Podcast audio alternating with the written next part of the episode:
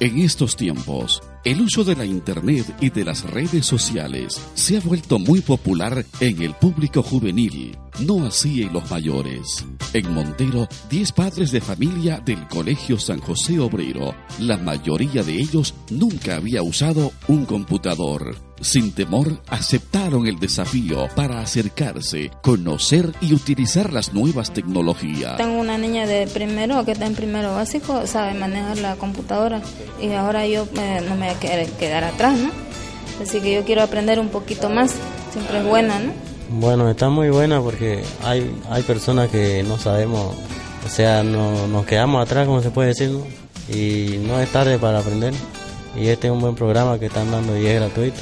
Bueno, yo de mi parte diría ¿no? que es una iniciativa, ¿no? bien para nosotros los papás que no sabemos no manejar una computadora, así para que los, los hijos no, no nos las charlen, ¿no? porque es así, pues cuando salen a hacer tarea, pues se la charlan más a uno. El coraje y el espíritu emprendedor de estas personas nos demuestran que pese a los obstáculos, nunca es tarde para aprender.